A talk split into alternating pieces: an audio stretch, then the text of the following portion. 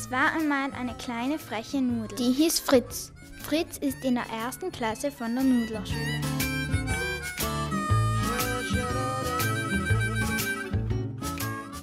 Eines Tages, es war in der zweiten Stunde, meldete sich Fritz.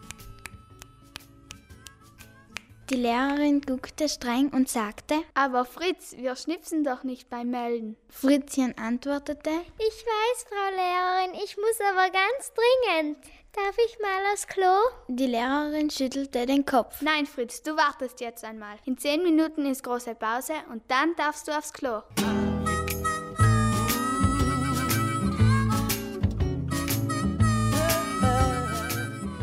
Fünf Minuten später.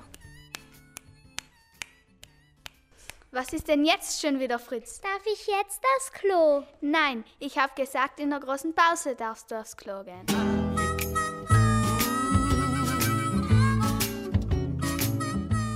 Endlich war die große Pause.